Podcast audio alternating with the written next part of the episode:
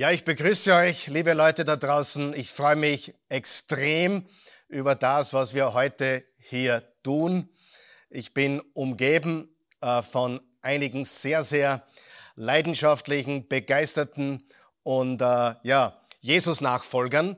Und wir haben die letzten Monate sehr viel erlebt, sehr viel auch beitragen dürfen in einer ganz wichtigen Stadt der Geschichte, vor allem auch in der Kirchengeschichte, äh, von der man auch einiges liest in der Apostelgeschichte im Neuen Testament. Zum ersten Mal ist von dieser Stadt berichtet worden im Kapitel 11, Vers 26 der Apostelgeschichte, wo ganz genau steht, dass in dieser Stadt, nämlich Antiochia, die Jesus-Nachfolger, die Nachfolger des neuen Weges zum ersten Mal Christen genannt wurden.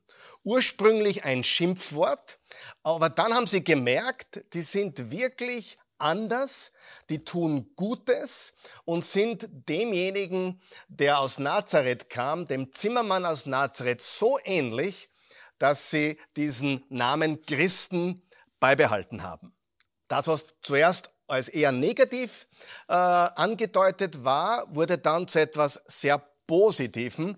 Diese Nachfolger des Weges, und wir wissen ja, Jesus ist der Weg, äh, wurden dann also dort in Antiochia äh, Christen genannt. Dann sehen wir weiter, dass dort die zweitgrößte Kirche der damaligen Zeit, vielleicht war sie sogar noch größer wie die in Jerusalem, aber es gab zwei ganz große Kirchen, die Jerusalemer Gemeinde und die Antiochia Gemeinde, die eher jüdische Gemeinde und die eher heidnische Gemeinde in Antiochia.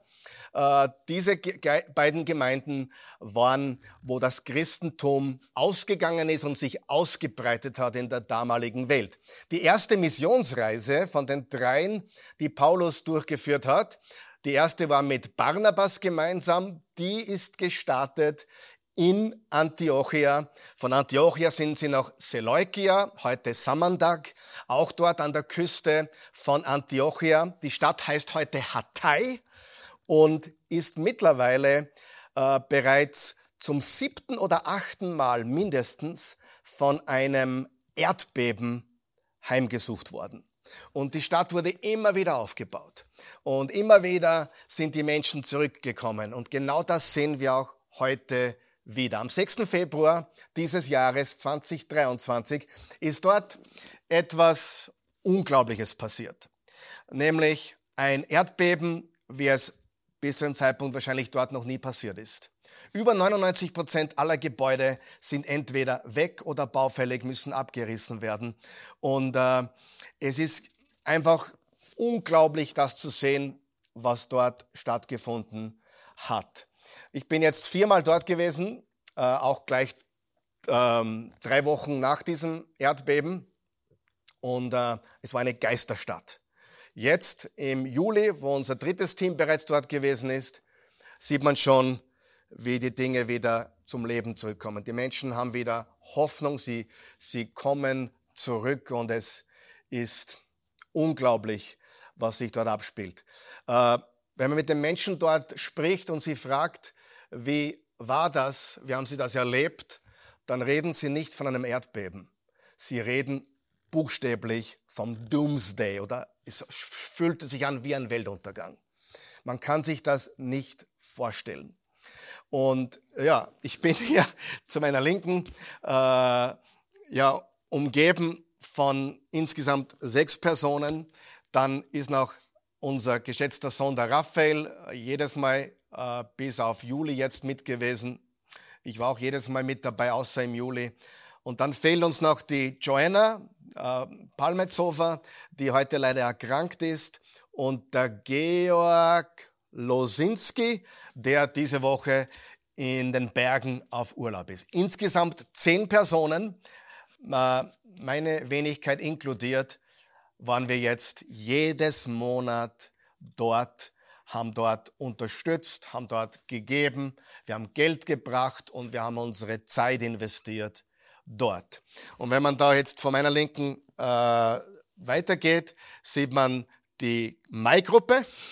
Ihr wart im Mai. Monika, David und Alexander waren im Mai gemeinsam mit mir und Raphael dort. Dann im Juni war Coco, Joanna, äh, Raphael und auch ich war immer ein paar Tage dort, waren wir im Juni dort und jetzt ist gerade zurückgekommen die Juli-Gruppe mit dem Enoch, dem Karim und eben dem Georg, der auf Urlaub ist. Und ich, mein Herz hüpft vor Freude. Ich sage es ganz ehrlich, ich habe ähm, selten so viel Freude erlebt in meinem Predigerdasein, in meinem Pastorendasein, in meinem Dienstdasein als, als Mann Gottes, als, als Verkündiger der Frohbotschaft, weil ich sehe, dass wir nicht nur äh, das Wort Gottes verkündigen, sondern auch Dinge tun dürfen, die, ähm, die ewigen Wert haben. Wir bauen Reich Gottes auf dieser Welt. Aber ich will heute nicht mehr so viel reden. Ich will jetzt eigentlich übergeben an die, äh, die bereits dort waren. Und ich möchte einfach bei der Mai-Gruppe beginnen, vielleicht auch gleich mit der Monika Moore, die uns erzählt, äh, ja, was hat dich bewegt, da mitzureisen? Hat es welche Hindernisse gegeben? Was hast du dort erlebt? Und was hast du mitgenommen? Was, was, was würdest du den Menschen zu Hause äh, mitgeben? Warum tun wir das? Was haben wir getan? Warum? Und und was ist der, der Wert des Ganzen? Ja, danke Karl Michael einmal äh, für das, die Introduktion. Und ich selbst hatte gar nicht die Intuition, wie du das in der Oase, Oase Church vorgestellt hast und ich zum ersten Mal darüber gehört habe, war es eigentlich mein Sohn Alexander, der sofort begeistert war und mich irgendwie mitgerissen hat. Dann war aber lang niemand angemeldet und ich bin zum Raphael gegangen und habe gesagt, steht da schon jemand auf der Liste? Der hat gesagt, nein, nicht, noch niemand, aber soll ich dich draufsetzen? Ja, schreib mich mal hin. Dann war ich aber immer noch alleine und Plötzlich sind aber dann der Alex und der David dazugekommen. Und ich wusste, und das habe ich als Support empfunden, weil ehrlich gesagt hat mich ein bisschen Ängstlichkeit auch begleitet, weil ich mir dachte, Erdbebengebiet, ich habe das noch nie gemacht, ja, aber ich habe es so toll gefunden, diese Initiative von der Oase Church, es hat mich echt begeistert. Und ich habe mir gedacht, kann ich das? Boah, wird man da krank, weil das Wasser nicht da ist. Du wusstest ja nicht von lauter Ruinen, ich habe mir da ein bisschen was angeschaut im Fernsehen, Katastrophe. Und ich habe das noch nie gemacht. Und dann hatte ich aber den Support, weil auch du gesagt hast, nein, du wirst nicht alleine sein und muss auch wirklich sagen, also die Begleitung von dir und auch später vom Raphael war eine Bombenunterstützung. Ich habe mich auch in keiner keinen Moment alleine gefühlt, auch von meiner Church her, von meiner Gemeinde her, äh, alleingelassen zu werden. Und wir hatten dann dort auch noch einmal das Positive, die Gelegenheit, mit Raphael da sehr viel Biblisches kennenzulernen oder mit dir auch doch durch diese Gegend zu fahren und zu sehen, wie breit diese äh, Zerstörung war. Weil egal wie weit wir gefahren sind, es war unglaublich. Es waren nur zerstörte Gebiete. Und trotzdem, es war für mich eine der größten Erfahrungen, die ich in meinem Leben gemacht habe. Und wenn ich es zusammen, es, es gibt so viel zu erzählen, aber wenn ich es zusammenfassen würde und was ich am schönsten finde, die Leute, die danach in Hatay waren, als Gruppe das Monat darauf und das Monat darauf, wie die zurückgekommen sind, das war andere Umarmung. Ich wusste, was die erlebt haben die haben gewusst, was ich erlebt habe. Und summa summarum, unabhängig von den Geschichten dort, die unfassbar waren, war es, ich glaube, dass diese Leute in der Gemeinde jetzt einen Unterschied machen. Absolut. Die haben ein anderes Bewusstsein jetzt und bringen das natürlich mit in die Gemeinde. Und da hat sich etwas verändert, obwohl wir drei, der Alex, der David und ich gesagt haben, wir würden uns das gern länger mitnehmen hierher. Du bist ziemlich schnell wieder in dem Strudel dieses Soziallebens in Österreich zurück. Aber dort hatte ich einen Moment, und ich habe mir dort wirklich, ich habe gesagt, Jesus, geh nur du durch mich, weil ich alleine schaffe das hier nicht. Und ich habe das wirklich dort geschafft, mich so zurückzunehmen. Ich habe gedacht, ich bin gar nicht mehr ich selber. Ich will einfach nur agieren für Gottes Werk hier. Und ich habe mit den Menschen geweint, ich habe mit den Menschen gelacht und letztendlich durch mich hat die ganze Küche getanzt. Und das war so schön. Halleluja. Und ich, ich habe wirklich erlebt, wir durften dann erleben, weil wir durften ja dort nicht äh, evangelisieren oder, oder Dinge austeilen. Genau. Aber ich habe mit einer Mexikanerin dann tatsächlich mit einem jungen, mit einer jungen Frau, deren Geschichte ich unter Tränen miterlebt habe, wie sie das Erdbeben erlebt hat. Die hat mir das in Details erzählt. Es ist einfach erschütternd gewesen welche Verluste da waren, dass eine Frau ihr totes Kind Stunden nachher noch betreut hat, als würde es leben, also alles verloren gewesen ist. Aber es war so bombig, weil gerade diese junge Frau dann am vorletzten Tag, bevor ich gefahren bin, zum Glauben gekommen ist. Ja, Halleluja, super.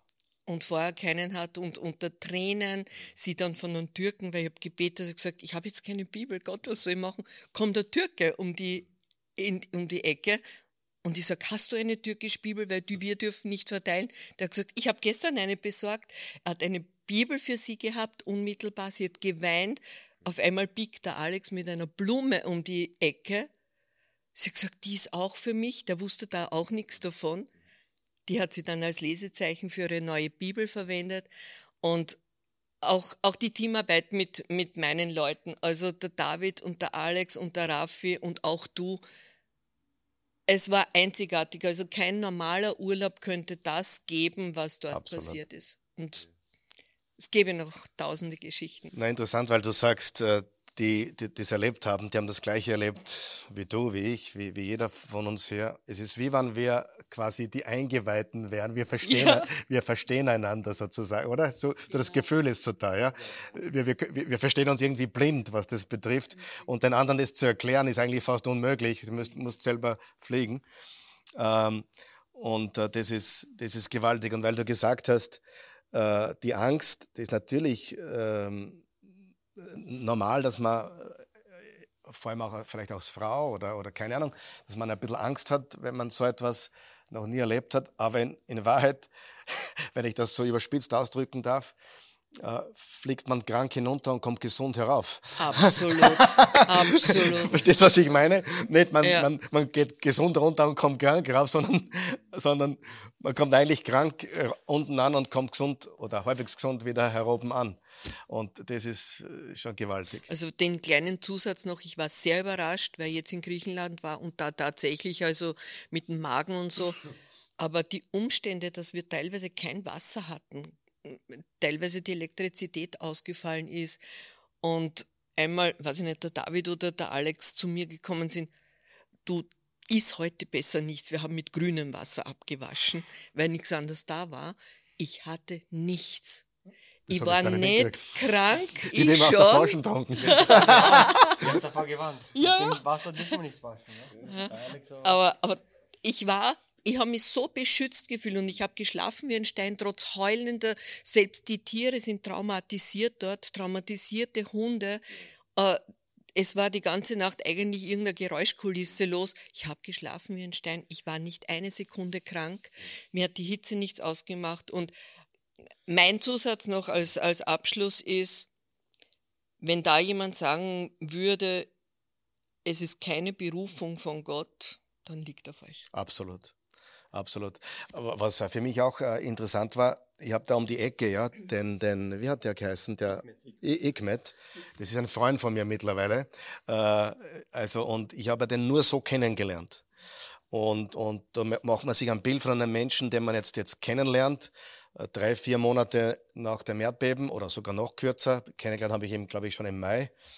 Äh, und der macht da seinen Kebab-Ding auf und, und unseren Fisch gekocht, der war wunderbar. Und dann finde ich den Mann auf Facebook und, und lerne ihn quasi vorher kennen, ja, äh, wo er mit seinen Wohnungen, die er vermietet hat, die jetzt kaputt sind natürlich. Und du, du, und du checkst, hey, das war ein anderer Mensch und, und jetzt hast du diesen gebrochenen Mann vor dir. Ich habe zuerst gedacht, okay, der ist halt so. Aber der war vorher quasi anders. Ja, du siehst die Gebrochenheit von vorher und nachher. Und, und, und wir können uns gar nicht vorstellen, was in diesen Menschen passiert sind. Und trotzdem, wie der Karim immer gesagt hat, äh, die haben ein Lachen im Gesicht, sie haben Freude und, und sie, sie, sie sind dankbar. Ja. Super, Monika. Super Input, Monika. Gefällt mich sehr. Äh, David, du warst auch in dieser, dieser Gruppe dabei im, im Mai, Richtig, Mitte, ja. Mitte Mai. Äh, was hat dich dazu bewegt, mitzufahren? Was hast du dort erlebt? Was hat es in deinem Leben bewirkt? Was mich dazu bewegt hat, ich habe mitbekommen, äh, Sonntagspredigt, dass ihr sowas organisiert habt. Und ich wusste gleich, ich muss dahin. Hab dem Raphael gesagt, du, ich komm mit. Und ich habe nicht lange überlegt, ich habe einfach gemacht. Und ich finde, das ist eine Sache, die sollte man ohne viel nachzudenken einfach machen, Das ist ein guter Punkt. weil die Leute können nicht warten auf Kannst die nichts Hilfe. falsch- Du kann, außerdem kannst nichts falsch machen. So ist es. Ich, ich habe mir nicht einmal Gedanken darüber gemacht, kriege ich Urlaub oder nicht. Ich habe einfach, einfach durchgezogen, habe meine Arbeit auch klar gemacht. Ich brauche diese zehn Tage, wurscht was ist. Und es war Gott sei Dank die richtige Entscheidung, dorthin zu fahren. Warum? Ich konnte sehr viel mitnehmen, ich konnte sehr viel sehen und ich konnte mich zum Positiven verändern. Und mir ist auch bewusst geworden in vielen Punkten, was wirklich zählt im Leben. Ja. Das, es gibt Sachen, die kann man mit, mit realistischen Sachen nicht kaufen. Liebe, äh, ich sage mal Freude, Hoffnung, das sind so Sachen, die kann man alle nicht mit Geld äh, besänftigen oder vielleicht nur temporär, aber nicht für die Ewigkeit. Und ich bin ehrlich gesagt froh darüber, dass wir dort hin konnten und wir haben zwar nicht evangelisiert oder so, aber irgendwie auch doch, Doch, absolut. weil wir ja mehr oder weniger als Jesus Vertreter dort uns präsentiert haben. Es war ja auch kein Geheimnis. Jeder hat ein Kreuz bei sich getragen und dir hat sogar ein Moslem ein, dein Kreuz geküsst sogar beim Hikmet. Das war Wahnsinn, wie die Leute uns äh, dort äh, empfangen haben und, und dort leben überwiegend Muslime in dieser Stadt und wir wurden nicht angegriffen oder sonst was diskriminiert, wie es in muslimischen Ländern noch so ist, wenn Christen vor Ort sind. Aber es war wirklich eine sehr tolle Erfahrung, kann ich nur sagen. Und ich bin ehrlich gesagt froh, dass die Monika und der Alex auch mit dabei waren, weil ich sage, ohne die beiden, ja, wäre es wirklich schlimm für mich gewesen. So, weil die waren halt so auch ein Baustein, was wichtig waren für mich und natürlich ihr beiden, der Raphael auch und du. Ja, die Gruppen haben irgendwie gut zusammengepasst immer, glaube ich. Das ist auch so gefügt, glaube ich. Ja. Weiß nicht, was bei euch war, aber Ja, wir, wir, wir waren dann, wir waren dann schlussendlich, du warst dann, du warst vier Tage oder fünf Tage ja, da und dann der konnte leider nicht länger. Raffi, genau, ja. Aber es hat super harmoniert und wir hatten, äh, wir haben einen zusammen, wir haben einen, also die Österreicher, ja. Dort, wir waren dann, wir haben dann quasi noch einmal so einen zusätzlichen Halt gehabt untereinander und, und das hat mich auch sehr gefreut, weil in der Gemeinde wäre man sich wahrscheinlich, also hier in der Oase, wir haben sich zwar gesehen, gegrüßt, aber so wirklich nahe gekommen sind wir uns noch nicht und Ja, Ich schweiß zusammen, ja, sicher. Genau. Und ich muss auch wirklich sagen, der Alex, ich habe oft ähm, äh, schwache Momente gehabt und da hat er gesagt, hey, ruh dich aus. Ich mach schon. Nicht nur einmal. Und deswegen bin ich froh darüber, dass der Alex vor allem auch dabei war. Und am, und am Donnerstag sind wir, sind wir zurückgeflogen oder seid ihr zurückgeflogen. Am Sonntag wart ihr dann in der, im, im Gottesdienst. Ich kann mich erinnern, wie deine Frau, so strahlend habe ich sie noch nie gesehen. Wie wenn sie einen neuen Mann hätte.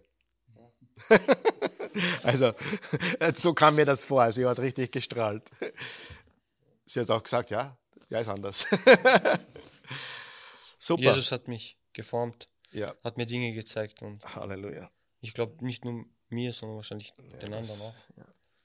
Gewaltig. Na cool. Alexander, wie war das Ganze für dich? Also bei mir, ich zum ersten Mal davon gehört habe, war es ähnlich wie beim, beim David. Ich habe das, hab das eben nach der, nach der Botschaft gesehen, dass du äh, gesagt hast, dass sich da Leute melden können und dass ihr Leute sucht. Und ich habe lange nichts gemacht. Also ich, ich bin, bin, schon sehr lange im Glauben, immer wieder, es ist ein bisschen eine Achterbahnfahrt, aber es ist, es ist lang das Bedürfnis in mir, dass ich was machen wollte, was auch mal Bedeutung hat. Und, und wie es das dann zum ersten Mal da äh, über den Beamer ausgestrahlt worden ist, ist ganz eigenartiges Gefühl gehabt, aber das war so ein mach das, mach das. Und ich bin dann sehr ähnlich wie der David direkt zum Raf gegangen. Äh, ja, wie schaut das aus? Wie, wie, wann fahrt ihr? Oder wie, wie gibt schon eine Gruppe eben ganz, ganz, ganz ähnlich und habe mich da mal vorgemerkt. Und habe dann eben der Monika, also meine Mutter, äh, erzählt, dass das gibt. Und sie war dann vor mir angemeldet ja, und hat dann lange nicht gewusst, ob ich überhaupt mitkomme. Und äh, weil ich genauso das Ungewisse war. Und das war genau der gute Punkt, dass der David auch angesprochen hat, nicht zu viel nachdenken. Also wenn man sich im Vorhinein zu viel Mauern aufstellt, dann ist das, dann wird's immer schwieriger. Und dann habe ich auch lernen müssen, hey, ich mache das jetzt. Und ich, ich bin, ich bin mir sicher, auch wie du richtig gesagt hast, bin ich berufen oder nicht, über das habe ich nicht nachgedacht. Ich habe einfach mal gedacht, das ist ein Dienst, den ich mit der Gemeinde in Jesu Namen mache und das kann nur richtig sein und es hat sich von Anfang an richtig angefühlt. Und ja, dann ist es zustande gekommen. Und ja, ja. äh, das erste Ankommen dort war super schön. Also Menschen von überall von der Welt, alle, alle im, im, im selben großartigen Namen. Und das waren unsere Brasilianer. Die, die, die, die sieben, sieben waren es? Sieben, sieben Brasilianer, das waren die, die waren super unterwegs. Ja, und die haben, die haben uns gleich mal mit, mit Lobpreis begrüßt. Wir sind gegen 22 Uhr, glaube ich, dort angekommen. Das war eben das erste Ankommen. Das war mal schon sehr schön zum Ankommen. Und das nächste war dann, ich bin so, so, so generell schon ein bisschen ein, ein haglicher Typ immer gewesen. Das heißt, äh, mit dem Schlafen, wenn es irgendwie zu laut ist, war ich immer sehr sensibel, bin gleich aufgewacht und ja, war irgendwie beunruhigt, wenn irgendwie wer lauter war, vor allem nach 22 Uhr oder sowas. Also der, der, der Österreicher mir hat da immer sehr geschrien. Und ähm, generell auch, also so Ski abwaschen Sachen, das war, war nicht meins. Und ich bin auch nicht der größte, der größte Fan von irgendwie Ungeziefer, Spinnen oder sowas im Schlafzimmer. Und ja, generell bin ich, ja, das, die, die, die erste Experience, was ich gemacht habe, war, wir sind ins Zelt reinkommen. wir sind ins Zelt reinkommen ja, und dann hat es geheißen, wir können uns ein Bett aussuchen und ich habe mir das ganz hinterste genommen und habe es überzogen und auf einmal hockt da so eine fette Spinne mit, mit so einem fetten Ei dran. und ich denke mir, okay, das war meine, meine, meine erste Einladung, okay. Wurscht, ich, ich, ich, geb's, ich habe es dir vorher noch gezeigt. Ja. und dann habe ich es irgendwo hingeschossen und nicht weit, also ich, ich habe die ganze Zeit in Gedanken gehabt. Ähm, genau, das, das, das, das, das zweite war dann äh, eh auch in der, in der Nacht, dass ich weiß nicht wie viele verschiedene Hunde, aber ich glaube es waren 10 bis 20 Hunde, die, die gebellt haben, der, der Hahn, der gerät hat und alles und es war, es war also, hm? Der Imam auch. genau, und der Imam, ja, genau. Der Imam auch, der, der, der hat dann auch äh, gesungen um, um, äh, um drei in der Früh oder sowas. Es war immer was los. Ich habe sogar Tonaufnahme in der ersten Nacht gemacht, weil ich es nicht packt habe. So gegen das war, was ich für komfortabel empfunden habe. Und genau, das war so der eine Teil und dann eben na, das war noch am selben Abend, wie wir einteilt worden sind, ja. gell? Genau, bezüglich Skiabwaschen. Wir sind als Putzservice dann eingestellt worden, also als, als Reinigungskräfte sind wir eingestellt worden. Das war unsere Aufgabe. Jeder hat verschiedene Aufgaben in dem Camp, ob das in der Küche ist, Wasserausgabe, äh, Zelte aufbauen oder eben die, die Sanitäranlagen plus das Geschirr, das was dort jeden Tag dreimal gebraucht wird, zu reinigen. Und natürlich sind wir dann zum, zum Skiabwaschen und zum Sanitäranlagen äh, äh, putzen einteilt worden. Und dann haben wir das, dann haben wir das gemacht und das war der, der erste Tag, da waren wir noch sehr motiviert. Da haben wir, da haben wir das Skiabwaschen so eine Riesentöpfe, eine Riesentöpfe, also wirklich anstrengend, vor allem auch in der, in der, in der prallen Sonne. Und das halt dreimal am Tag, in drei Mahlzeiten. Und da haben wir dann noch, noch gesagt, hey, wir gehen noch Wasser ausgeben, weil wir wollen die volle Experience haben und alles gleich am ersten Tag machen und waren dann ähm, am Abend wirklich kaputt. Also um 20 Uhr war da immer das Meeting bei uns und da waren wir wirklich kaputt und haben uns gesagt, so, jetzt heute werden wir gut schlafen. Und die, die, Anna? die Anna, war das die Anna? Ja. ja. Hm? Die Amanda also war das. Ja, genau. Das war, das war noch die Amanda, wie auch immer. Äh, hat dann gesagt, ja, sie, sie, sie, sie braucht noch zwei Leute für, für Nightwatch. Also es muss immer wer, es muss, es muss immer, es muss immer wer aufpassen, ja, dass da keiner ins Camp. Ich glaube, jetzt gibt schon ein Tor und, und jetzt ist alles schon ein bisschen besser gesichert, aber wie wir da waren, äh, war noch alles offen. Ja. Und es, es braucht auf jeden Fall eine Nightwatch und ob wir das nicht machen könnten. und, und, und spätestens da war der Zeitpunkt, ich habe mir dann gedacht, okay, ich glaube, wir haben uns beide gedacht, können nicht mehr, aber wir machen das. Und all das, was ich jetzt gerade gesagt habe, das war einfach nur für mich das, dass mir Jesus gesagt hat, hey, leg einmal alles ab, was du glaubst, was dich stört. Ich habe wirklich alles, alles, was so, was mich in meiner Komfortzone behalten hat, das ist passiert. Es ist, es ist, es ist alles passiert, was mich da rausholen soll. Und dann habe ich gesagt, okay, okay, Jesus, ich mache den Nachtdienst auch noch. Ja. Und das ist super gegangen. Es ist alles super gegangen. Ich habe wirklich, wie, wie, wie, die, wie die Monika schon gesagt hat, trotz dem Hundebellen, trotz den Gesängen und den, und den Hühnern und was auch immer, wer da herumgeschrien hat, ich habe selten so gut geschlafen wie, wie dort. So, vor allem so beruhigt schlafen. Die erste Nacht habe ich mir auch gedacht, ah, ich bin mit dem David im Zelt, ich bin mit Karl Michael im Zelt, sind alles Christen da und ich, ich habe mich dann einfach pudelwohl gefühlt in meinem Bett, wo vorher die fette Spinne drinnen war und habe einfach, bin super eingeschlafen und habe immer durchgeschlafen. Und das ist, das ist eben diese, diese, dieser Segen. Also ich bin, wir haben dort wirklich nichts. Hier in, hier in Europa haben wir so viel Ablenkung und es, es passiert so schnell, dass wir entfernt sind von, von, von Gott und überhaupt im Alltag, wenn wir, wenn wir arbeiten sind. Es, aber dort bist du wirklich du hast diese eine Aufgabe und du hast die Leute, die immer wieder, während du Geschirr abwaschst, äh, mit, mit Dank, dankender Haltung bei dir vorbeigehen und einfach dieses, dieses, dieses ehrliche, diese, diese, diese ehrlichen Gestiken, diese ehrlichen Mimiken, die die haben, diese ehrlichen Gefühle, das war, mehr, mehr braucht's nicht. Also wir haben da auch, äh, glaube ich, zu 90 Prozent mit Zeichensprache und, und Translator kommuniziert, weil eine von diesen Brasilianerinnen, die, die Bruna, eine, ein 18-jähriges Superpower-Mädel, das war unsere Chefin dort im, im, im Reinigungsdienst. Und es hat aber alles funktioniert. Also es, man hat sich dort wirklich ohne Worte verstanden und alle waren wegen demselben Zweck dort. Und jedes Mal, wenn es schwierig war, es war nicht nur dass der David von mir beruhigt worden war, es war ganz genau umgekehrt so, weil seit, seit ich mit dem David äh, äh, dort gearbeitet habe, ist, er hat mich genauso in schwierigen Situationen runtergeholt und einfach, alles gut. Ja, das ist, das ist, das ist diese, diese Geste, die ich bis heute im Kopf habe. Alles gut, alles gut. Ja. Gehen wir auf die Tankstelle, holen wir uns was zum, was zum Trinken, ja, etc. Und, und, und das, wirklich, diese, diese Geste, das habe ich auch seitdem im Kopf. Also das hat mich, ich glaube, wir haben da wir drei haben uns generell immer wieder immer runtergeholt und immer wieder daran erinnert, um was es eigentlich geht und eben wie die Arbeit mal schwer war und das, das ist vor allem passiert, wie wir kein fließendes Wasser mehr gehabt haben beim, beim, beim, beim Geschirrwaschen, wo dann eben auch dieser Kanister mit den Algen gefüllt äh, zum Einsatz gekommen ist. Das das war dann schon richtig hart, weil das hat dann das Dreifache an der Zeit gebraucht und da haben wir uns regelmäßig daran erinnern müssen, dass für was wir das machen. Und das immer wieder um, um, um neue Kraft zu beten und auch immer wieder im Background. Also ich habe immer wieder Lobpreislieder in meinem Kopf gehabt. Jeden Tag ein anderes und das habe ich immer für mich hergesummt, wenn es schwierig war. Es hat auch tatsächlich geholfen. Und am Abend war es dann immer sehr schön noch zusammensitzen mit, mit eben mit Brasilianern, mit, äh, mit Chinesen, mit Amerikanern.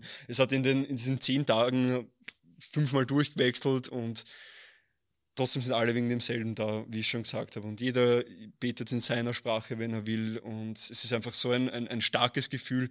Und da habe ich wirklich diesen, diesen Leib Christi verstehen gelernt und diese, diese Zeit mit ihm, weil ich habe, es ist sehr intensiv, auch immer wieder bin ich dann noch früher ins, ins Zelt gegangen und habe noch Psalmen gelesen, die ich dann immer wieder aufgesagt habe währenddessen. Und es hat mich sehr gestärkt. Ich bin seitdem ganz anders, glaube ich. Also ich, ich, ich investiere viel mehr Zeit äh, mit dem Lesen der Bibel, viel mehr Zeit mit, mit, mit Menschen, die, die auch glauben, die auch mit Jesus sind. Ähm, es ist nicht nur nicht nur das, dass man dort hilft und diese großartige Dankbarkeit sind, sieht, sondern auch, und das werdet ihr auch bestätigen können, wie ihr schon gesagt habt, es schweißt auch in der Gemeinde nochmal zusammen. Also ich habe den David, er hat gemeint, wir haben uns schon gesehen, ich habe noch, ich habe ich keine Ahnung gewusst, wer der David ist, bis wir ihn am Flughafen gesehen haben.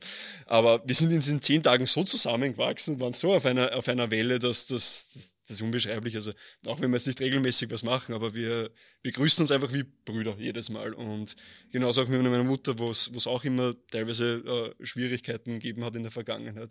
Wir sind dort auch viel näher zusammengewachsen und es, es, es, es verändert auf, auf sehr vielen Ebenen. Es gibt, es gibt noch sehr viel zu erzählen und ich mag nicht so viel Zeit einnehmen, aber es ist, es ist ein, ein, ein, ein wirklich wichtiges Ereignis gewesen in meinem Leben und lebensverändernd. Ja, wunderbar. Ja, und, äh, und dein, deine Frau und du habt auch Leid erlebt in, in, in ja, der letzten richtig. Zeit. Ich, ich bin auch dem Leid nicht verschont geblieben.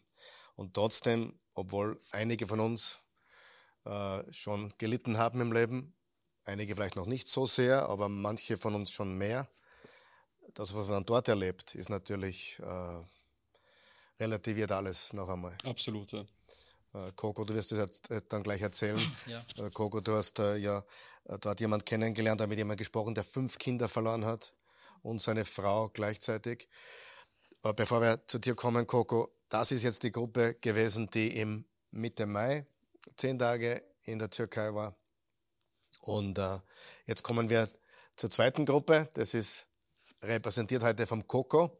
Ja. Äh, die Trainer kehrt noch dazu, die ist heute, wie gesagt, krank und der Raffi und ich waren auch dort. Aber Coco, du äh, warst auch zehn Tage dort. Stimmt, ja. Was hat dich bewegt, mitzukommen? Was hast du dort erlebt? Was ähm, hat sich verändert in deinem Leben? Und warum willst du wieder hin? So wie wahrscheinlich alle hier möchten gerne wieder hin. Äh, jeder, der dort war, will wieder hin, habe ich gehört. Und habe ich zuerst auch nicht unbedingt verstanden. Jetzt verstehen wir es, warum das so ist. Es drängt mich jedes Monat fast hin jetzt mittlerweile. Ich wollte eigentlich auch schon beim ersten Aufruf äh, im Mai, wollte ich auch schon mitkommen. Aber da ging es halt leider noch nicht. Ähm, in Absprache mit meiner Frau ist jetzt Juni äh, okay.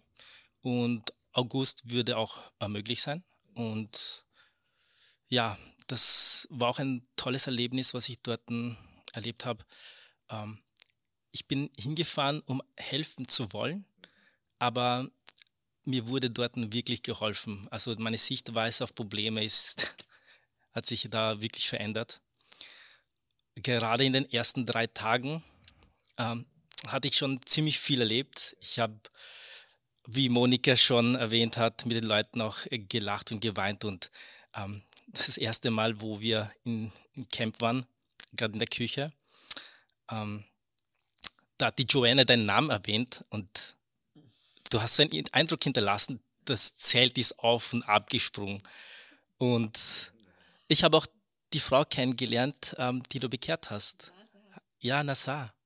Sie hat darüber, sie hat, sie schwärmt von dir und, und wirklich unglaublich. Also ich, ich habe auch ja gemerkt, also wenn du die Geschichten von den Leuten anhörst, dann musst du auch wirklich auch dich mental darauf vorbereiten, weil du wirst wahrscheinlich auch Fotos, Videos von den, von den Familienmitgliedern sehen am Handy, die gestorben sind. Und ähm, ich war letzte Woche mit zwei Psychologinnen unterwegs gewesen und die haben mir erzählt, ähm, ja, das ist sekundäres Traumerlebnis, was, was ich da erfahren habe. Halt nicht so intensiv wie, wie die Leute, die das ähm, erlebt haben, aber es hat mich so sehr mitgenommen, dass ich sogar öfters geweint habe, auch beim, beim Erzählen. Ja. Es ist ähm, mir auch während der Predigt, ähm, ich war in, mein Schwiegervater ist auch Pastor, auch Oasis Church in der Slowakei und da habe ich über Hatay gesprochen und mir kamen auch wieder die Tränen. Also jedes Mal habe ich, habe ich Gänsehaut dabei, wenn, wenn ich diese Geschichten wiederhole. Und deswegen ähm, seid einfach darauf vorbereitet, wenn ihr mit den Leuten redet und ja, ein bisschen auch abgrenzen, wenn ihr merkt, es ist, es ist einfach zu viel. Ähm, ja, ich habe das ja auch schon in einem Video erwähnt und erzählt. Ähm, was ich so erlebt habe, dass ja Menschen sehr viele Familienmitglieder verloren haben. Einer zum Beispiel hat alle seine fünf Kinder verloren. Ähm, ein Kind zum Beispiel hat ja alle Familienmitglieder verloren, auch die Großeltern. Ähm, es gab zum Beispiel auch ja, äh, Kinder, die, die stundenlang oder sogar tagelang unter ihren toten Eltern ähm, ja, äh, ja, ge, gelegen sind und, und einfach nicht äh, weg konnten. Hilfe war wirklich auch ähm, schwer zu bekommen. Ihr müsst euch vorstellen, ja, alles ist eingestürzt ähm, und überall schreien die Leute um Hilfe. Viele sind auch ähm, ohne Jacken da. Es war bei minus 8 Grad Schneeregen, war es zu dem Zeitpunkt. Boah, also, und die Erde hat ja nicht nur einmal gebebt, sondern alle fünf Minuten und circa zwei, drei Tage lang. Ich glaube, drei Tage lang war das. Und ja, viele hatten auch äh, so Angst gehabt, ähm, wieder ins Haus reinzugehen, die noch gestanden sind. Ja, waren auch schon ziemlich ähm, einsturzgefährdend äh, gefährdet. Und natürlich, ja, in der Kälte, ohne Hilfe, ohne Wasser, das, das sind richtige Probleme. Und, und wenn ich merke, ja, ich, ich merke zum Beispiel hier, wenn ich wieder im Alltag bin, auf kleine Probleme stoße, dann denke ich immer an, an diese Situation in Hatay, was die Menschen dort erlebt haben. Und das, das bringt mich wieder zurück. Und dann denke ich mir, wow, also wirklich, wir haben ein erste Weltproblem hier. Echte Probleme haben wir eigentlich gar nicht. Naja, ich, es gibt bestimmt auch echte Probleme, aber ich sage nur, in der Relation äh, ja, was die Menschen dort erlebt haben, ist das wirklich auch ähm, ja, noch leichter zu schlucken. Also ich, ich sehe auch zum Beispiel, ich habe auch Menschen gesehen, die, die trotz ähm, der ganzen Schicksale oder die ganzen, der ganzen äh, Verluste, die sie hatten, auch noch gelächelt haben. Und das war für mich so unvorstellbar. Ich weiß nicht, wieso die noch immer lachen, aber es ist wahrscheinlich nicht nur der Schock, ich glaube, das Verdrängen oder das Verleugnen, vielleicht noch, dass, dass die Menschen nur gestorben sind. Das könnte ich mir noch vorstellen, aber es ist, wenn ich das erleben würde, ich weiß nicht, ob ich so reagieren würde. Vielleicht, also als Christ natürlich würde ich sagen, ja, das ist leichter, glaube ich, zu schlucken, aber stell dir vor, du bist nicht gläubig, du, du hast einfach ähm, keine Hoffnung mehr, du siehst, du siehst nicht das Licht am Ende des Tunnels. Also ich glaube, auch deswegen ähm, erschießen sich auch viele Menschen oder töten sich auch. Aber ich kann nur für die Leute dort beten und auch für die Leute dort sein, wenn sie, wenn sie im Hilfscamp ähm, Hilfe brauchen, bin ich da. Ähm, natürlich in, in, Absprache mit meiner Familie. Und ja, danke einfach, dass, dass die Oase diese Möglichkeit bietet, einfach ähm, dorthin zu reisen, Menschen zu helfen. So, also absolute Win-Win-Situation. Jeder gewinnt. Ja, auf jeden Fall. Jeder, der hingeht, gewinnt. Die Leute unten gewinnen. Unsere Gemeinde gewinnt. Da, da verliert niemand. Ist nur Win-Win. Amen. Ich, ich wüsste nicht, wer da irgendwo den kürzeren ziehen würde. Niemand. Nein. Und äh, weil, was mir auch wichtig ist, damit die Leute das verstehen, weil du gesprochen hast über so viele Menschen, die gestorben sind. Und unsere Medien haben berichtet, dass im ganzen Erdbebengebiet, und das ist ja über elf Städte in Wahrheit, äh, eine weitere Stadt ist Karamanmaresh, die auch so fast so hart getroffen wurde wie Hatay, oder ungefähr so hart, fast so hart. Ähm, aber elf Städte hat sie insgesamt getroffen. Und, und, und, die ganze Region. Und die, unsere Medien haben berichtet um die 50.000 Tote. Wir wissen mittlerweile, dass alleine Hadai mehr wie 50.000 Leute weg sind. Und dass äh, laut einem Pastor, mit dem ich gesprochen habe, oder wir gesprochen haben in Antalya, der hat zwischen einem halbe und einer Million geschätzt Menschen, die durch das Erdbeben umgekommen sind. Das hörst du nicht in den Medien natürlich. Es ist schon extrem ernüchternd, was da passiert ist. Und trotzdem ist jedes Einzelschicksal wieder anders. Das darf man auch nicht vergessen. Hinter jeder, hinter jeder Zahl steht ein, ein Schicksal, ein, ein Einzelschicksal. Jeder, der schon gelitten hat in dieser Form, jemanden verloren hat, weiß, das kannst du nicht mit dem nächsten vergleichen und mit dem nächsten vergleichen. Es ist jedes Schicksal einzigartig. Ja. Ich bin sehr stolz auf euch, wirklich, weil das ist so, so gewaltig, also mein Herz frohlockt. Enoch, du warst jetzt im Juli, du bist gerade ja, jetzt genau. Genau eine Woche, genau eine Woche seid ihr wieder da. Letzten, Von einer Woche, gell? Genau, eine Woche. Ja. Äh, das Video wird natürlich später ausgestrahlt, aber äh, ihr seid zurückgekommen äh, Ende Juli. Und äh, ja, ich glaube, du wolltest ja schon bei, äh, länger mal mitkommen, glaube ich. Ja, genau. Ja, genau. Äh, was hat dich bewegt, mitzukommen? Was hast du erlebt? Was, was hast du mitgenommen? Was, was, was willst du den Menschen sagen? Ähm, was mich bewegt hat, ist, ich, ähm, erstens mal, ich wollte schon immer schon äh, mal in einem äh, Gebiet mal kommen, wo Leute wirklich äh, Unterstützung brauchen meine, man kann auch in Österreich auch helfen, habe ich auch ein paar Mal gemacht, aber ich wollte mal schon immer mal, mal dort helfen, wo wirklich mal etwas, etwas passiert ist. Und durch die Oase kam diese Gelegenheit, ja. Und, und als du es damals dann vor allem dann äh, bei der, bei der Predigt dann gesagt hast, war, war für mich einfach schon klar, so wie bei euch alle einfach, ich muss auch dabei sein, ich muss einfach helfen. Und, und äh, der Grund, warum, warum, warum ich nicht sofort hingehen konnte, ist wegen der Arbeit gewesen. War mir halt nicht sicher, ob ich wirklich Urlaub bekommen würde oder nicht. Ja, und irgendwann mal haben sie, haben sie, haben sie dann gemeint, ja, pass, wir, wir geben dir diese, diese zehn Tage frei. Da habe ich schon gefreut, dann, dann, dann, ging ich dann, ging ich rüber zu Rafi, hat gemeint, ja, pass, freuen uns, ja, im Juli würde es passen. Und, und als, es, als es dann fix war, erst dann, erst dann habe ich wirklich Angst bekommen, ganz ehrlich. Diese Angst so, oh oh, es, es passiert wirklich jetzt, ja.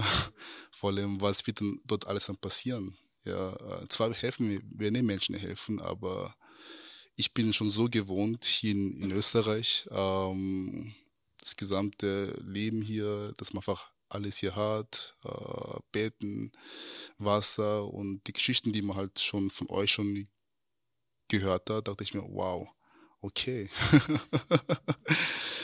jetzt wird es, jetzt ist es wirklich soweit. Ja, zum Beispiel die Angst war zum Beispiel, äh, ob es, ob das Essen überhaupt genug sein wird, ob das Wasser überhaupt ausreichend sein wird, Strom, ja. Aber wir ziehen, wir ziehen das trotzdem durch. Und dann waren wir dort und, und erstmal will ich, will, will ich auch sagen, ich dachte immer, der, der Raphael tut ein bisschen übertreiben, wenn er immer sagt, 90 Prozent der Gebäude sind zerstört oder, oder ja. Ich dachte immer, ja, okay, wow, es ist wirklich sehr viel, aber ich kann es mir trotzdem noch nicht so wirklich vorstellen, wie das ungefähr wirklich bildlich ausschaut. Dann war ich vor Ort, da war ich wirklich sehr, sehr geschockt. Es ist wirklich alles zerstört. Ja, und ich glaube am zweiten oder am dritten Tag oder so waren wir dann, äh, mussten wir mit dem Auto durch, durch die Stadt, wir mussten ein paar Sachen sammeln. Und da haben wir wirklich alles nochmal gesehen gehabt. Ja, wirklich. Und die Gebäude, die noch stehen, das sind nur ein paar, ein paar, ein paar, ein paar wenige, die sind nicht mehr bewohnbar. Man sieht, die könnten jeder, jederzeit umkippen, ja, fallen. Und da dachte ich mir, okay, wo wohnen die ganzen Menschen dann bitte? Ja, die, die noch, ja, noch da sind, leben halt in Zelten. Ja, und dann habe ich mich, mich, mich dann gefragt, warum verlassen dann diese Menschen diese, diesen Stadt nicht? Weil es ist ja schon komplett zerstört. Ja, was machen die hier? Die haben alles verloren. Aber wie ich mir dann äh, erklärt lassen bekommen habe, war halt, die Menschen lieben diese, diese Stadt sehr. Ja, die haben, da ist viel Geschichte da, dahinter. Ja, auch wie du immer sagst, auch für uns Christen ist auch sehr viel Geschichte, Geschichte dahinter. Und, und, und, aber dennoch war ich, war ich noch nicht so ganz nahe, weil erst, wo ich wirklich, wirklich ganz nahe an den Menschen war, war, wo dann sie wieder angefangen haben, deren Geschichten zu, zu erzählen. Da gab es zum Beispiel dieses eine Mädchen, sie muss ungefähr zwischen 20 und 25 gewesen sein. Sie lebt in Italien.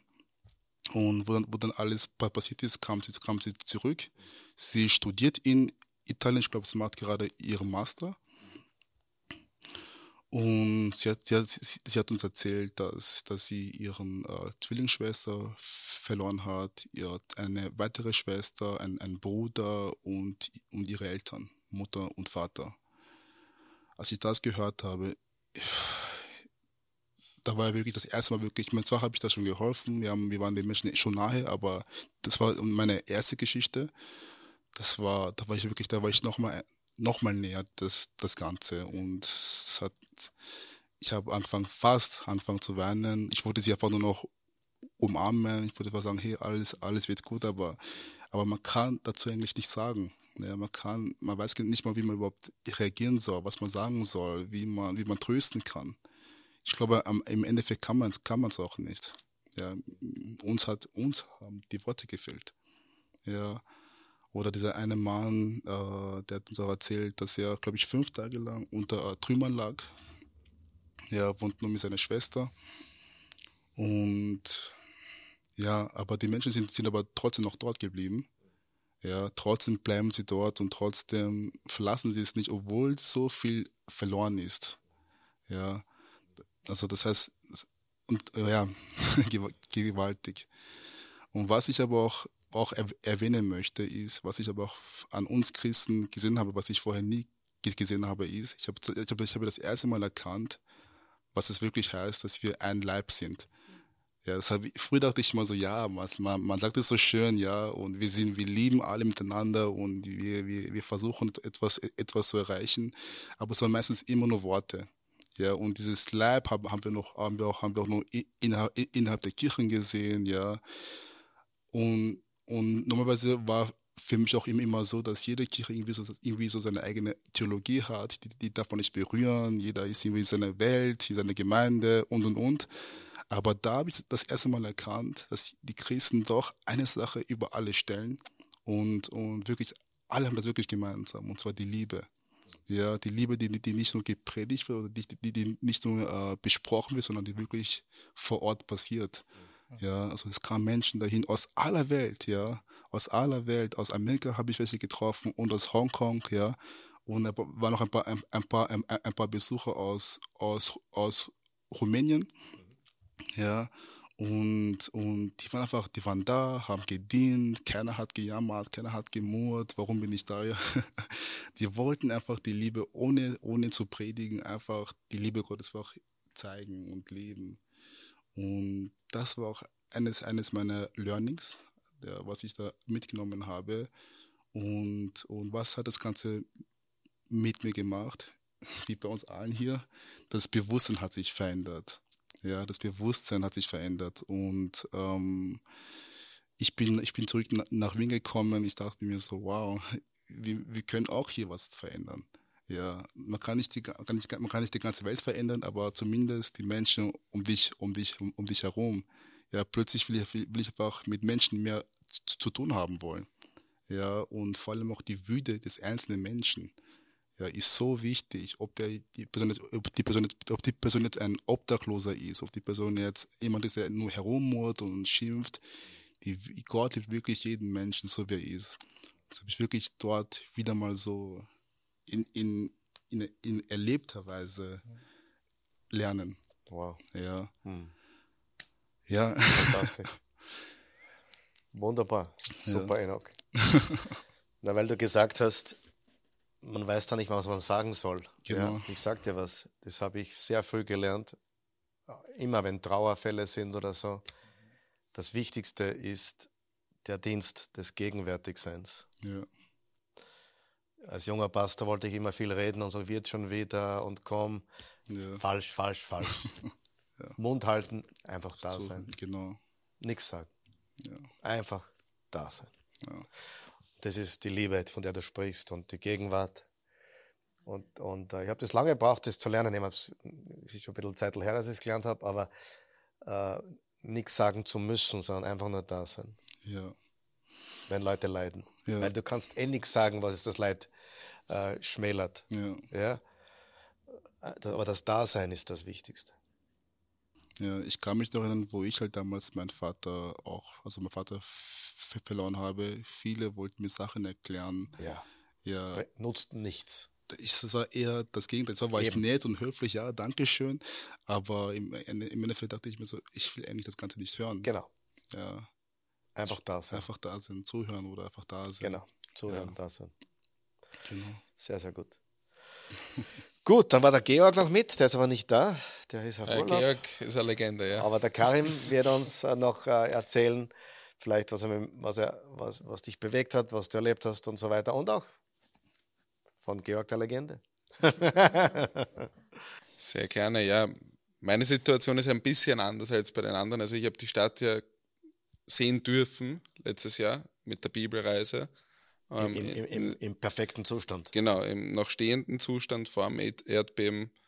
Es war, du pflegst es auch immer zu sagen, wahrscheinlich die schönste Stadt, die es in der Türkei gegeben Meine hat. Lieblingsstadt in der Türkei.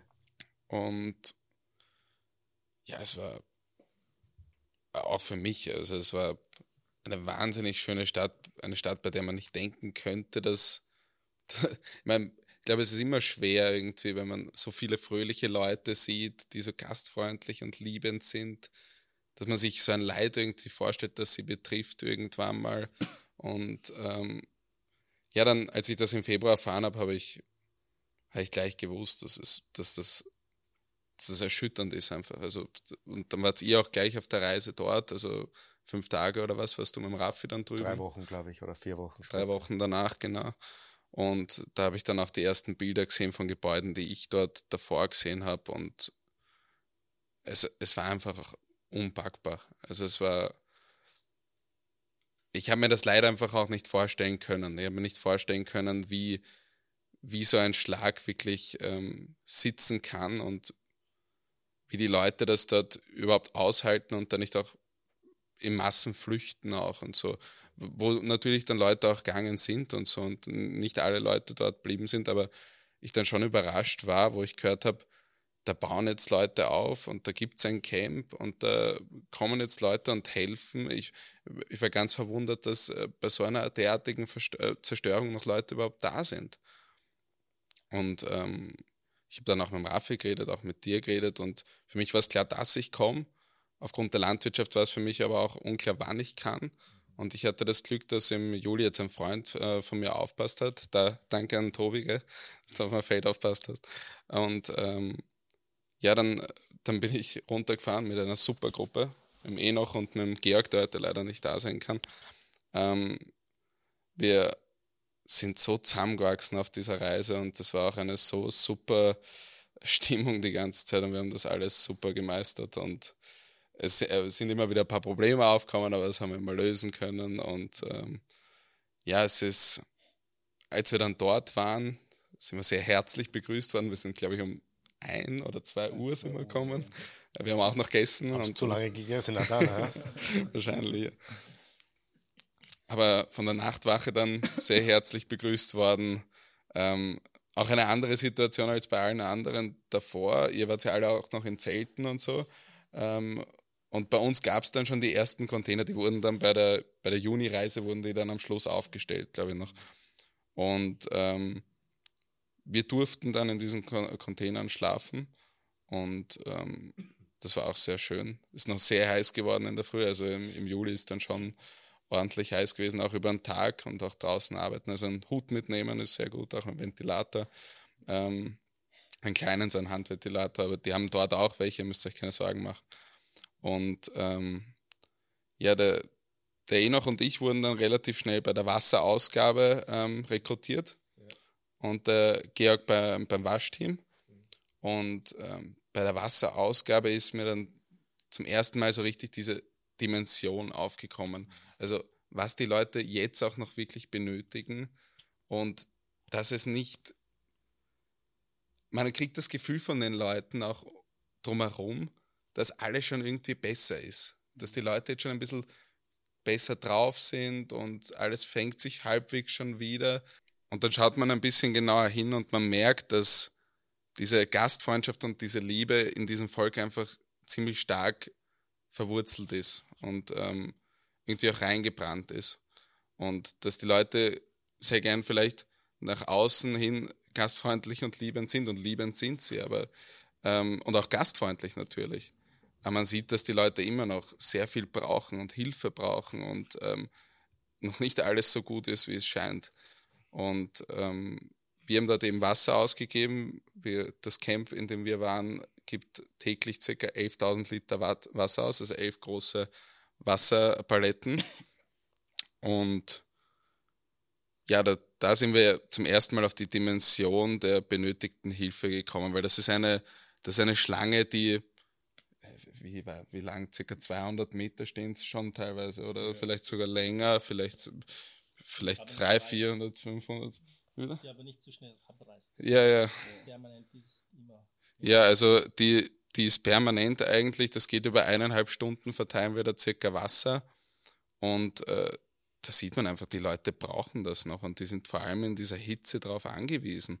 Und ähm, es gibt nicht mehr so viel Hilfe. Es wurden auch schon andere Camps zugemacht und die Regierung macht auch nicht sehr viel. Und ja, weiters waren, waren der Enoch und ich dann im Construction-Team mit einem Typen, der dort alles macht, der, der Orhan. Der baut dort Häuser, ähm, legt alle Sachen fürs Camp. Wir haben Toiletten installiert, mehr oder weniger, also die Rohre dort gemacht. Und ähm, ich habe ich hab mich sehr, sehr tief auch mit ihm unterhalten und auch mit dem, der dort ähm, im Haus lebt, im, im Europcar-Gebäude. Ähm, und aufgrund dessen, dass ich ein halber Türke bin, kann ich mich ein bisschen auf Türkisch verständigen, weil die sprechen ausschließlich Türkisch. Und an einem Tag hat mich der Orhan dann am Abend zu sich nach Hause mitgenommen und ich habe mir gedacht, okay, ein Typ, der so viele Häuser baut für alle anderen und der wird auch so ein kleines wahrscheinlich zu Hause stehen haben oder wird irgendwie eine Unterstützung haben und so. Und ich komme bei ihm rein und die wohnen einfach auch alle in Zelten. Also das ist, der baut, der hat über 100 solche Häuser gebaut und aber nicht sich selbst. Also der lebt selber auch in, in, in diesen Zelten. Und das ist, ich glaube, das ist genau diese universelle Liebe, die die auch die Leute dort irgendwie mit sich mittragen und die die Leute dann verbindet. Und deshalb, glaube ich, finden auch so viele dort dann zum Glauben, weil sie draufkommen, diese Liebe, die sie schon in sich tragen, die hat eine Resonanz wo. Die kriegt dann irgendwo, die kriegt dann irgendwo wirklich Gehör. Und auch nicht so, wie es da aus dem Umfeld oder sowas ist oder, oder bei bestehenden Ideologien dort sondern äh, die wahre Liebe irgendwie. Und das sieht man schon bei den Leuten. Und ich habe die Nasa auch kennenlernen dürfen. Ist ein sehr liebes, nettes Mädchen und hat auch voll angepackt von, von früh bis spät. Und es ist einfach die Liebe, die dort herrscht, ist unbegreiflich. Und ich glaube, wir durften in einen Zeitpunkt kommen, wo, wo jetzt schon die meisten Sachen jetzt vor Ort einfach schon ein bisschen eingespielter sind, wo man merkt, okay, da waren jetzt schon viele, Camp äh, viele viele Gruppen dort aus der ganzen Welt und so und die Aufgabenverteilung funktioniert und so. Aber man ist natürlich trotzdem noch mit Problemen konfrontiert. Keine Elektrizität, kein Wasser, ähm, irgendwelche anderen Sachen funktionieren nicht. Und ähm, aber irgendwie wird dann trotzdem durch diese geteilte Liebe irgendwie alles möglich vor Ort. Und natürlich nicht, nicht das Unmögliche, wenn es zu wenig Essen gibt, dann ist es halt so ähm, und dann kann man auch nichts mehr machen. Aber man gibt sein Bestes und die Leute dort sind so wahnsinnig dankbar und das ist auch der größte Schatz, den ich irgendwie so mit äh, zurückgenommen habe. Ich glaube, weil jetzt schon öfter gefallen ist, dass, dass wir hier keine richtigen Probleme haben und ich sehe das irgendwie ganz anders. Ich, ich glaube, wir haben ein ganz großes Problem und äh, ich glaube, ich glaube, das ist, ich glaube, das ist der Wohlstand. Ja. Und ich glaube, das ist, dass es uns gut geht. Und ich glaube, das ist, ähm, dieser fehlende Fokus aufs Leben und was es hier gibt. Und ich finde es ganz schön und, und damit will ich auch schließen. Es ist irgendwie, haben einen Mann getroffen, den haben wir gleichzeitig mit dem Mädel getroffen. Genau. Ähm, Yusuf hat er geheißen. Und er hat uns gesagt, dass, ähm, und er war selber Atheist, hat, hat nichts mit Religion zu tun gehabt. Und er hat gesagt, der größte kulturelle Reichtum von Atei sind die Christen. Und Und das hat mir irgendwie diese geteilte Liebe dort vor Ort gezeigt. Und dafür bin ich sehr dankbar und ich bin sehr dankbar, dass wir das machen durften. Kann man sagen, dass man dankbarer zurückkommt? Kann man das sagen? Ja, auf jeden Fall. Das ist, das ist, Der Raffi soll auch herkommen. äh, wenn er will, kann er natürlich kommen. Raffi fehlt uns. Raffi, Ich glaube, der gehört mitten unter uns jetzt. Du hast auch sehr viel geleistet. Du solltest auch was sagen. Raphael, du warst so. Komm, du gehörst in unsere Mitte mit dem Bild. Super. Ja, macht ja nichts. Du bist Profi. gemacht für uns. Ja. Super. Komm, Raffi. Ohne in der Gruppe, du Das ist- da rein. Ungeschnitten. Ungeschnitten kommt das Video jetzt so. Das ist mega. Ungeschnitten. Komm zu uns. Warst ein wichtiger Teil. Willkommen, alle Raffi. Ja, also ähnlich wie bei meinem Vater und auch Karim konnte die Stadt selber erleben, bevor das Erdbeben hier passiert ist. Ähm, ich war einmal im Mai 2022 dort äh, mit meinem Vater. Da waren wir das erste Mal dort. Ähm, und dann bei der Türkei Studien, Studienreise in Oktober 2022 mit dem Karim auch. Äh, also ich habe es zweimal erleben dürfen äh, vor dem Erdbeben und ja, es ist eine unglaubliche Stadt. Beste Künefe der Welt gibt es dort. Bester Hummus der Welt. Äh, und unglaubliche Menschen. Und gleich an der syrischen Grenze ist auch sehr gemischte Kultur. Ähm, da sprechen Menschen Arabisch und Türkisch und es ist sehr gemischt. Äh, und man merkt auch, dass die Syrer und die Türken irgendwie gemischt sind und da merkt man einfach, das ist anders dort als das west- westliche Türkei und Zentraltürkei. Und äh, da ist die Gastfreundschaft auch, auch ein anderes Level. Und ähm, ja, und dann ähm, haben wir, ich war zur Zeit im Ausland und dann ich habe erfahren, dass ein Erdbeben passiert ist im, Februar. Das war irgendwie ein Schock. Ich habe nicht, nicht verstanden, okay, wie, wie, wie groß ist der Ausmaß am Anfang. Dann haben wir mehr und mehr gehört, noch von unseren Freunden, Freunden in der Türkei.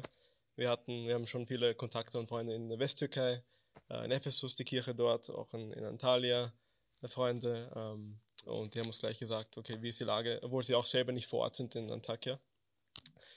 Und dann haben wir sofort recherchiert, okay, wie können wir he- helfen? Ähm, wir sind dann runtergeflogen, zuerst zu den, den Gemeinden, die wir persönlich kennen und wollten herausfinden, ähm, wie können wir helfen. Das war 1. März, waren wir dort in Ephesus, in der Gemeinde dort und dann in Antalya. Und in Ephesus haben die uns gleich verknüpft mit Lighthouse Church und ich trage deren T-Shirt heute. Per perfekt, das habe ich von Elmas bekommen, äh, die, äh, die Lehrerin im Camp. Elmas. äh, danke Karim fürs Mitnehmen. und ähm, ja, der, der, der muss gleich verknüpft mit dem Ali, Pastor Ali vom Lighthouse Church Izmir. Und dass die äh, von Izmir aus ein, ein Camp leiten in Antakya, ähm, gleich in, ich glaube, in, den, in der, innerhalb der ersten Woche oder eine Woche nach dem Erdbeben haben die gleich ähm, ja, begonnen im Camp. Dann waren wir dort drei Wochen danach und der Ali ist ein verrückter Typ, ganze Zeit irgendwo, irgendwo, gearbeitet, äh, in, äh, im, das im, äh, wie heißt das auf Deutsch, Forklift, wie heißt das auf Deutsch? Gabelstapler. äh, Gabelstapler herumgefahren und dies und das gemacht. Er hat kaum Zeit gehabt, um mit uns zu reden. Ja, jetzt hat sich komisch angefühlt, wir wollten mit ihm reden, aber er war beschäftigt. und äh, ja, dann konnten wir das vor Ort sehen und, und wie das Camp damals ausgeschaut hat, drei Wochen danach wie jetzt, ist komplett anders. Also da war ein, ein fa- fast halb kaputtes Gebäude und noch ein halb kaputtes Gebäude. Das sind alles weg, jetzt weggeräumt, äh, alles komplett zerstört ähm, und irgendwo weg, weggeschleppt. Und, und dann durfte ich auch ähm, mit der nächsten Bibelreise, die wir geleitet haben, äh, im, im, das war Anfang Mai, waren wir dann wieder dort, waren einen Tag dort mit unserer kleinen Studienreisegruppe. Wir haben im Camp gefragt, dürfen wir, dürf, dürfen wir einen Tag besuchen, um, um unsere Leute zu zeigen, was ihr da leistet. leistet. Wir waren dann wieder dort. Dann haben wir wieder viel Unter Unterschied gesehen. Also das erste Mal, wie wir dort waren, 1. März, überall Trümmerhaufen, links, rechts, überall Trümmerhaufen. Man fährt durch und die haben die Straßen genau richtig äh, abgeräumt, damit man durchfahren kann. Auf jeder Seite ähm, Berge von Trümmern. Dann das nächste Mal schon mehr und mehr weggeräumt. Die, die jetzt momentan wenig wird gerade aufgebaut, obwohl jetzt ein bisschen begonnen wird, sondern jetzt tun sie einfach nur die Trümmern wegbringen. Äh, und, und jetzt das nächste Mal wieder mehr und mehr Trümmern weg. Also es wird immer freier und freier. Und das, für mich das Verrückte war, ich war mit, mit Alex, Monika und David, waren wir oben am, am höchsten Berg von Antakya. Mhm. Wir sind mit dem Auto raufgefahren.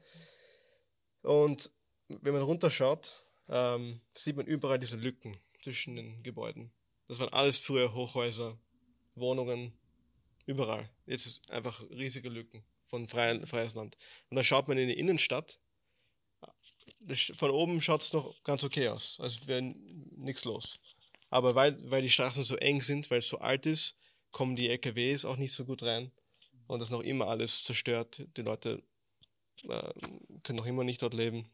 Und dann waren wir, ich glaube, das war mit dir und Johanna, gell? Waren wir dann, wir sind dann hingefahren und sind in die Innenstadt reingegangen. Das ist erst mein erstes Mal, habe ich das gemacht. So richtig tief reingegangen. Viele der Wege sind abgesperrt, weil da einfach Trümmern sind überall. Und äh, da muss man auch ein bisschen klettern, das ist auch sehr gefährlich, wenn man runterfällt. Das da kann man sich auch aufspießen. Also, ja. Und äh, eine sehr alte orthodoxe Kirche komplett zerstört. Und was sehr ähm, unvergesslich war, ähm, war, man konnte auch noch immer Leichen riechen. Also in den, wirklich in, in der Innenstadt drinnen, weil dort noch so wenig gemacht wurde. Nur außerhalb, wo Platz gibt, wo man fahren kann, wo LKWs reinpassen, konnte man was machen.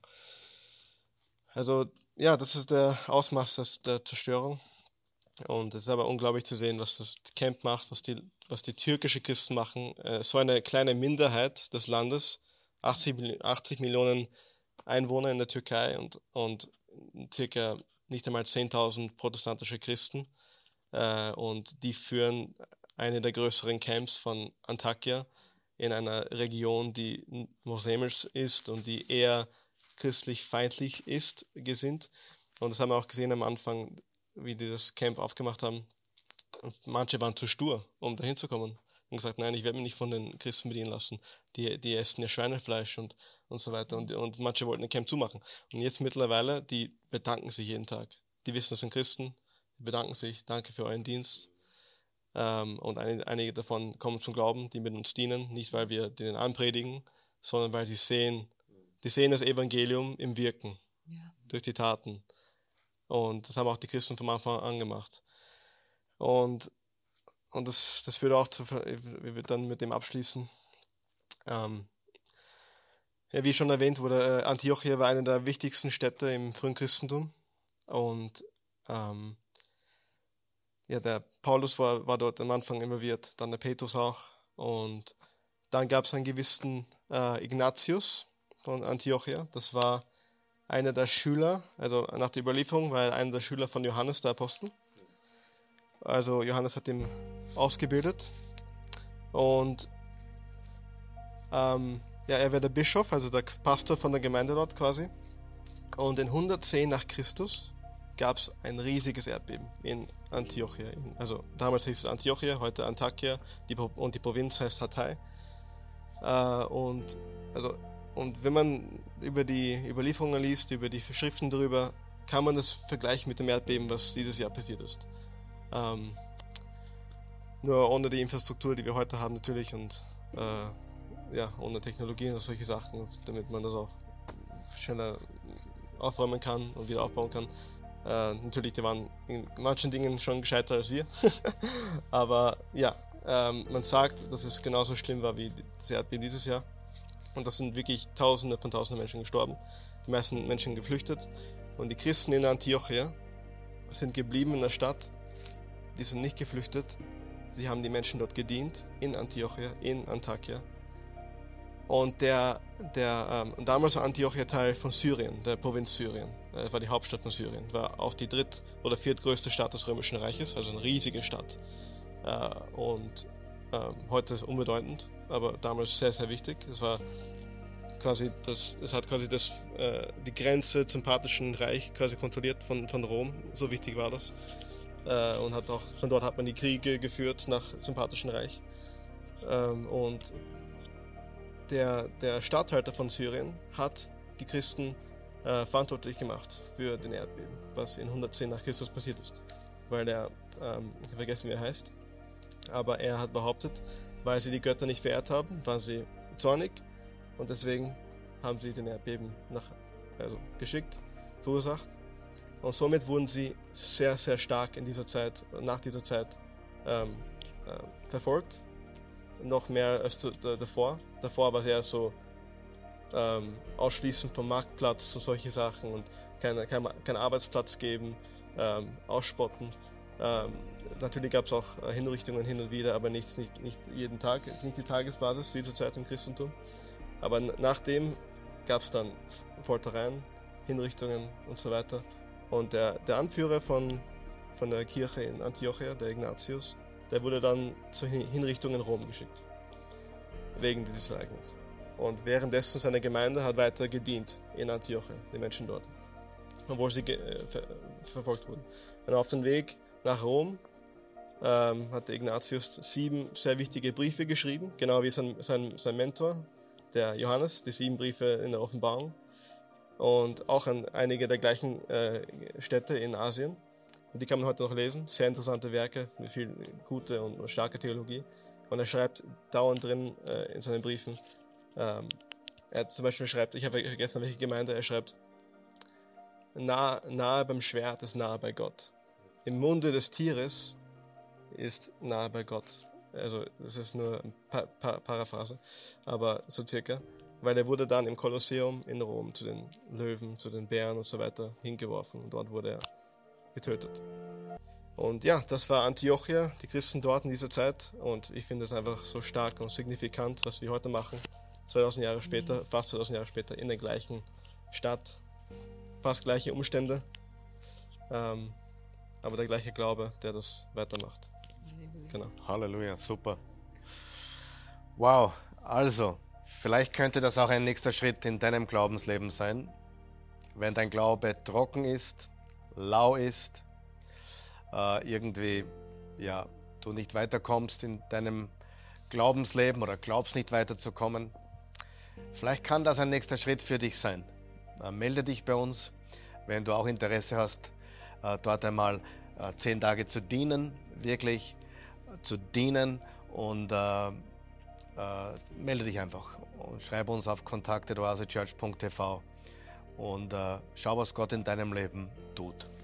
Ich habe äh, da auf meinem Handy so ein Notizbuch, da schreibe ich mir meine Predigtideen auf und ich habe da viele Ideen, aber eine der Ideen ist, ähm, wie geht man mit Entmutigung um?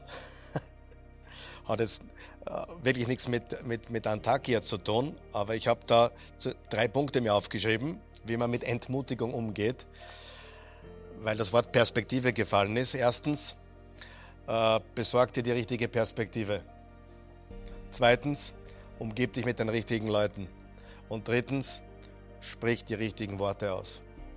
Und äh, Perspektive, die richtigen Leute und die richtigen Worte. Und ich glaube, das ist etwas, was dort sicher passiert, sich mit diesen Leuten zu umgeben, die richtige Perspektive zu bekommen und dann ändern sich auch die Worte von Klagen zu Dankbarkeit und so weiter. Ja, diese Predigt hat nichts zu tun. Vielleicht predige ich es auch nie, sie passt jetzt nicht in eine Serie oder so.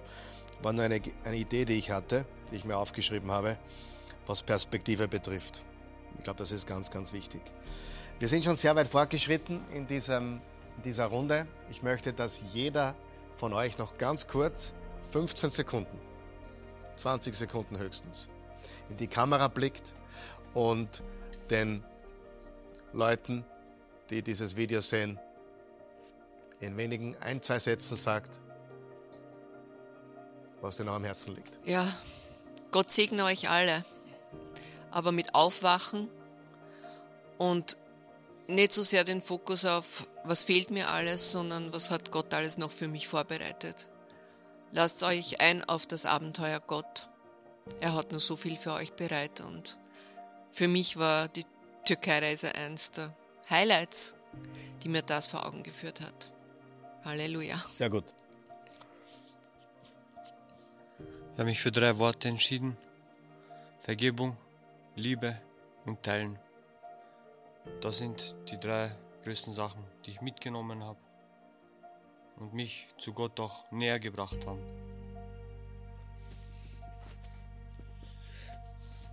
Ich war sehr lange auf einem Irrweg und wusste nicht wirklich, wo ich selbst bin. Und die, diese zehn Tage sind so ein kurzer Ausschnitt von meinem Leben, aber haben mich total verändert in so vielen verschiedenen Perspektiven. Und wenn dir das wichtig ist, wenn es dir am Herzen liegt, dann komm und mach's, ohne dir viel darüber nachzudenken.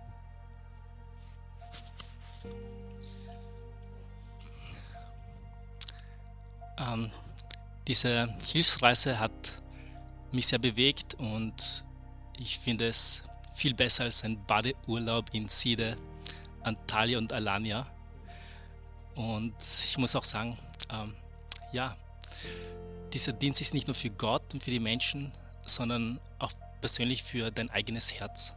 Und ja, das will ich dir eigentlich ans Herz legen, mitzukommen in dies, äh, ja, nach Hatay zu dieser Reise und Gott segne dich. Ähm, wir reden ja heute oft darüber, was es heißt, glücklich zu sein.